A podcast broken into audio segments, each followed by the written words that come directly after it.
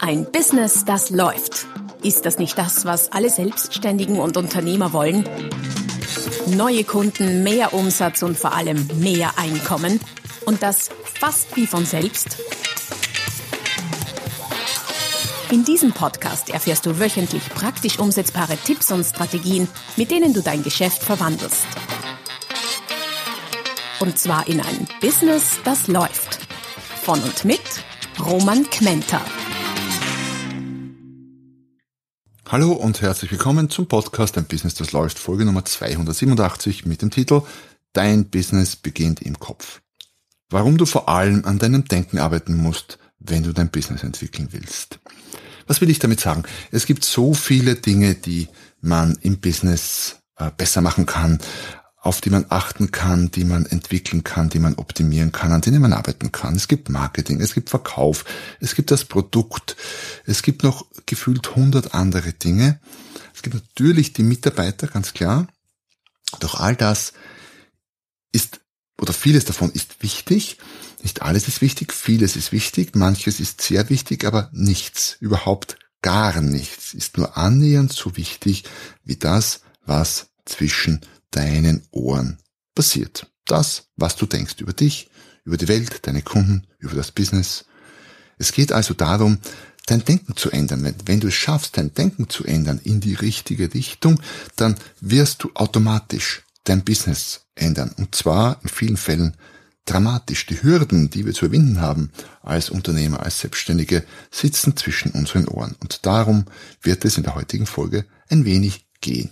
Es ist weniger eine Folge mit einer Million Tipps, sondern mehr eine Folge eines kräftigen Impulses. Und ich bin überzeugt, wenn du diesen Impuls mitnimmst, dann wird das sehr, sehr viel mehr tun für dein Business und für dich als eine Million Tipps. Und wie immer an dieser Stelle der Hinweis auf die www.romanquenter.com auf meine Webseite. Schau vorbei, dort findest du neben diesen Gedanken wie im heutigen Podcast noch sehr, sehr vieles andere. Dort findest du dann auch die Tipps und die Strategien und die Downloads und die E-Books und die Bücher und die Freebies. Also es zahlt sich aus. Schau vorbei und hol dir dort, was immer du brauchen kannst, um mit deinem Business weiterzukommen. Zurück zum heutigen Thema. Es geht also um deinen Kopf, um dein Denken. Man könnte sagen, in dem Maß, wie du es schaffst, dein Denken zu verändern, deine Persönlichkeit im weitesten Sinne zu entwickeln, in demselben Maß wird sich dein Business entwickeln. Und das trifft auf alle zu, auf Verkäufer, auf Mitarbeiter anderer Art, auf Führungskräfte doppelt und dreifach, weil Führungskräfte natürlich einen sehr viel größeren Hebel haben als äh, einzelne Verkaufsmitarbeiter. Und es trifft aus einem anderen Grund speziell auch auf alle selbstständigen Dienstleister zu, weil wir, und da zähle ich mich ja durchaus auch dazu, als Dienstleister mit unserer Leistung wesentlich enger verbunden sind als jemand, der ein Produkt verkauft. Ein Mitarbeiter im Reisebüro, der Hotelzimmer anbietet, ähm, kann das etwas entspannter sehen. Wenn einem Kunden das Hotel nicht gefallen hat, dann hat er vielleicht nicht ideal beraten, könnte sein, aber letztlich da ist das Hotel und da ist er und das ist nicht ein und dasselbe. Wenn einem einem, einem äh, Kunden eines Fotografen äh, Fotos nicht gefallen, dann ist das sehr unmittelbar. Dann äh, kann das dem Fotografen durchaus zu schaffen machen, weil das sind die Fotos, die er gemacht hat und das ist fast wie ein Teil von ihm. Und wenn äh, das Feedback für einen Vortrag mal schlecht wäre bei einem Redner oder einer Rednerin, dann ist das auch er oder sie und nicht ein losgelöstes Produkt. Das heißt, gerade, nicht nur, aber gerade wenn du selbstständiger Dienstleister oder selbstständige Dienstleisterin bist, trifft das, was, worum es heute in der Folge geht, noch sehr viel verstärkt auf dich zu, als bei all denjenigen, die Produkte verkaufen. Doch auch diese steuern den Erfolg ihres Businesses, vor allem über ihr Denken. Ein paar Beispiele aus der Praxis dazu, die ich aus meiner eigenen Beratungspraxis erlebt habe oder erlebe oder die ich gehört habe von anderen. Eine Klientin zum Beispiel, die sich nicht traut, mehr als 1000 Euro Beratungstagsatz zu verlangen, weil sie meint, ihre Kunden würden das nicht bezahlen. Die Marktdaten sagen was anderes und das Wissen, was andere so verlangen und auch bekommen in einem und demselben Markt, sagt auch was anderes. Die Hürde steckt in dem Fall vor allem in ihrem Kopf und die liegt halt bei 1000 Euro und bei anderen liegt genau dieselbe Hürde bei 1500, bei 2000, bei 2,5, bei 3000 Euro, bei 4000 Euro. Wir haben diese Hürden alle. Natürlich alle. Ich habe meine Hürden und jeder von euch hat seine eigenen Hürden. Aber wir haben sie. Die sind nur auf unterschiedlichen Höhen, wenn es jetzt um Preise und Honorare zum Beispiel ginge. Oder auch ein Klient aus dem Kreativbereich, der mir freudenstrahlend berichtet, dass er zwar eine Absage gekriegt hat für ein 30.000 Euro Projekt, aber sich dennoch freut. Warum tut er das? In eine Absage. Der freut sich, könnte man sich denken. Er freut sich deshalb, weil er jetzt Angebote über derart hohe Summen machen kann, was er vorher nicht konnte. Vorher war das für ihn mental schwierig, überhaupt so eine große Zahl in ein Angebot zu schreiben, geschweige denn beim Kunden laut auszusprechen. Doch das geht jetzt. Und ja, es hat dieses eine Mal nicht geklappt. Aber die Chancen sind gut, dass es das nächste, das übernächste Mal klappen wird. Einfach, weil er es jetzt tun kann. Und das, was komplett Neues ist. Und das ein riesen, riesen Fortschritt ist. Für ihn in diesem Fall. Oder ein Trainer, dem es schwerfällt, Nein zu Kundenanfragen zu sagen. Was folgt daraus? Er arbeitet viel, weil er viele Aufträge kriegt. Er arbeitet rund um die Uhr und verdient trotzdem nicht genug, um davon vernünftig leben zu können, weil er natürlich auch viele zu schlecht bezahlte Aufträge annimmt. Weil in Summe, und darüber habe ich schon wirklich oft gesprochen, können rein rechnerisch zu niedrige Stundensätze letztlich nur zu niedrigem Einkommen führen, weil man damit mehr arbeitet, zu wenig Zeit hat, das Unternehmen zu entwickeln und die Summe der niedrigen Stundensätze einfach nicht das hohe Einkommen ergeben kann. Eine weitere mentale Hürde für dein Business könnte es zum Beispiel sein, wenn es dir so geht wie einem Fotografen, den ich kenne, der sein Einkommensziel basierend auf seinen Lebenshaltungskosten festlegt oder festgelegt hat und sich dann wundert, dass sein Geschäft nicht pumpt. Klarerweise kannst das nicht, wenn ich mich nach unten orientiere. Die Lebenshaltungskosten sollte man schon kennen, ja, aber das Ziel festzulegen empfiehlt sich definitiv nicht, weil ich mich damit äh, geistig quasi nach unten orientiere. Oder ein Coach, ein weiblicher Coach, äh, steckt gerade fest, äh, bei dem Wort ist das Gendern ja wirklich einfach oder schwierig, wie auch immer, ich kenne nur Coach, äh, die weiß, dass sie deutlich mehr Sichtbarkeit und Reichweite benötigen würde, um äh, mit ihrem Geschäft erfolgreich zu sein, aber ihren Kopf dennoch nicht wirklich rausstreckt. Warum? Naja, wenn man den Kopf rausstreckt, äh, einen Podcast macht, wie ich zum Beispiel, sich auf Facebook und anderen Social Media zeigt und so weiter und so fort, dann könnte man natürlich Kritik bekommen. Und das betrifft ziemlich viele, dass sie aus Angst vor Kritik den Kopf nicht herausstrecken. Und auch das wiederum ist eine Hürde, die zwischen den Ohren sitzt.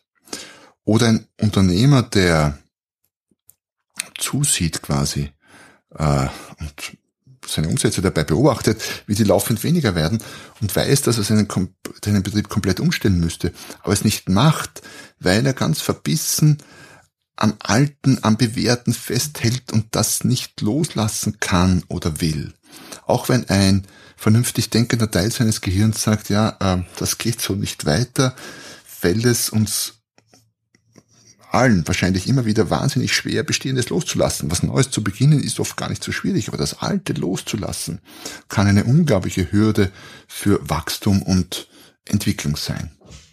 Oder ein Redner äh, steht genauso vor seiner mentalen Hürde, wenn er den Betrag, den er eigentlich äh, als Gegenwert für seine Expertise oder auch seinen Bekanntheitsgrad angemessen erachten würde, einfach nicht sagen kann oder auch nicht ein Angebot schreiben kann oder wie gesagt nicht sagen kann, im, noch schwieriger im Zuge eines Telefonates oder eines Treffens und dann halt doch immer wieder die 1000 oder 1500 weniger verlangt, als er eigentlich, eigentlich wollte und sich eigentlich vorgenommen hat, aber es halt doch nicht schafft. Warum? Weil eine mentale Hürde besteht. Oder auch und das betrifft viele Führungskräfte, sich aus Angst, Konkurrenz in den eigenen Reihen heranzuziehen, sich immer wieder dafür entscheiden, wahrscheinlich ganz unbewusst in den meisten Fällen, schwache Mitarbeiter an Bord zu nehmen. Solche, die leicht führbar sind, die ihm oder ihr nicht gefährlich werden können und so natürlich die ganze Organisation schwächen und letztlich auch gefährden und äh, das Wachstum der gesamten Organisation verhindern. Denn Wachstum kann es äh, letztlich nur durch starke Mitarbeiter geben. Und dieses Syndrom ist bei Führungskräften ziemlich oft äh, zu sehen oder ziemlich verbreitet. Man holt sich keine Mitarbeiter, die quasi besser werden könnten als man selber. Die wirklich guten Führungskräfte machen genau das. Die holen sich Mitarbeiter, die in sehr vielen Bereichen besser sind als sie selbst, weil sie wissen, nur so kann sich das Ganze in die richtige Richtung entwickeln. Und derlei Beispiele gibt es wahrscheinlich noch fast unendlich viele in unterschiedlichen Facetten und du hast beim Zuhören möglicherweise das eine oder andere auch bei dir erkannt, dass sich so oder in ähnlicher Form auch bei dir schon abgespielt hat oder gerade jetzt abspielt, wenn du darüber nachdenkst. Letztlich geht es im Grunde immer um das eine. Es geht um Angst in irgendeiner Form und Ängste sind normal, sind menschlich, sind verbreitet. Ängste haben wir sehr, sehr viele und Ängste hindern uns halt daran, das an Potenzial zu entwickeln, was wir könnten, was wir drauf hätten, wozu wir eigentlich gedacht, geschaffen sind. Und das bleibt oft äh, im Verborgenen und äh, verendet irgendwo hinter dieser mentalen Hürde, weil wir es nicht schaffen, diese Hürde einzureißen. Das heißt, wenn du dein Geschäft ernsthaft entwickeln willst, dann tu eines, arbeite an deinen mentalen Hürden. Arbeite an dir selbst, an dem, was zwischen deinen Ohren vorgeht. Geschäftsentwicklung ist Persönlichkeitsentwicklung oder umgekehrt Persönlichkeitsentwicklung bringt Geschäftsentwicklung. Ohne Persönlichkeitsentwicklung ist Geschäftsentwicklung ganz, ganz schwierig. Und zwar egal, ob du One-Man, One-Woman-Show bist als Selbstständiger oder ob du einen Konzern leitest und viele tausende Mitarbeiter äh, hast, die an dich in irgendeiner Form berichten. Letztlich ist der größte Hebel immer der zwischen deinen Ohren. Das heißt, wenn du es ernsthaft angehen willst mit der Geschäftsentwicklung, dann ähm, arbeite genau daran. Hol dir einen Coach, hol dir für die schweren Fälle vielleicht sogar einen Therapeuten, je nachdem. Sei ehrlich zu dir selber und gestehe dir in einem ersten wichtigsten Schritt zumindest ein, dass du diese Ängste hast, dass du diese Hürden hast, dass du genau vor diesen Hürden stehst.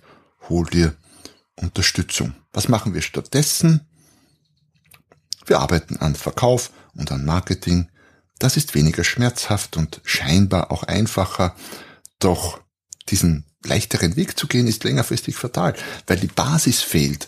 Du kannst dir tolle Marketing-Skills aneignen, auch ohne an deiner Persönlichkeit zu arbeiten. Ja, natürlich kannst du das, aber letztlich wird, äh, wird dich das Problem wieder einholen.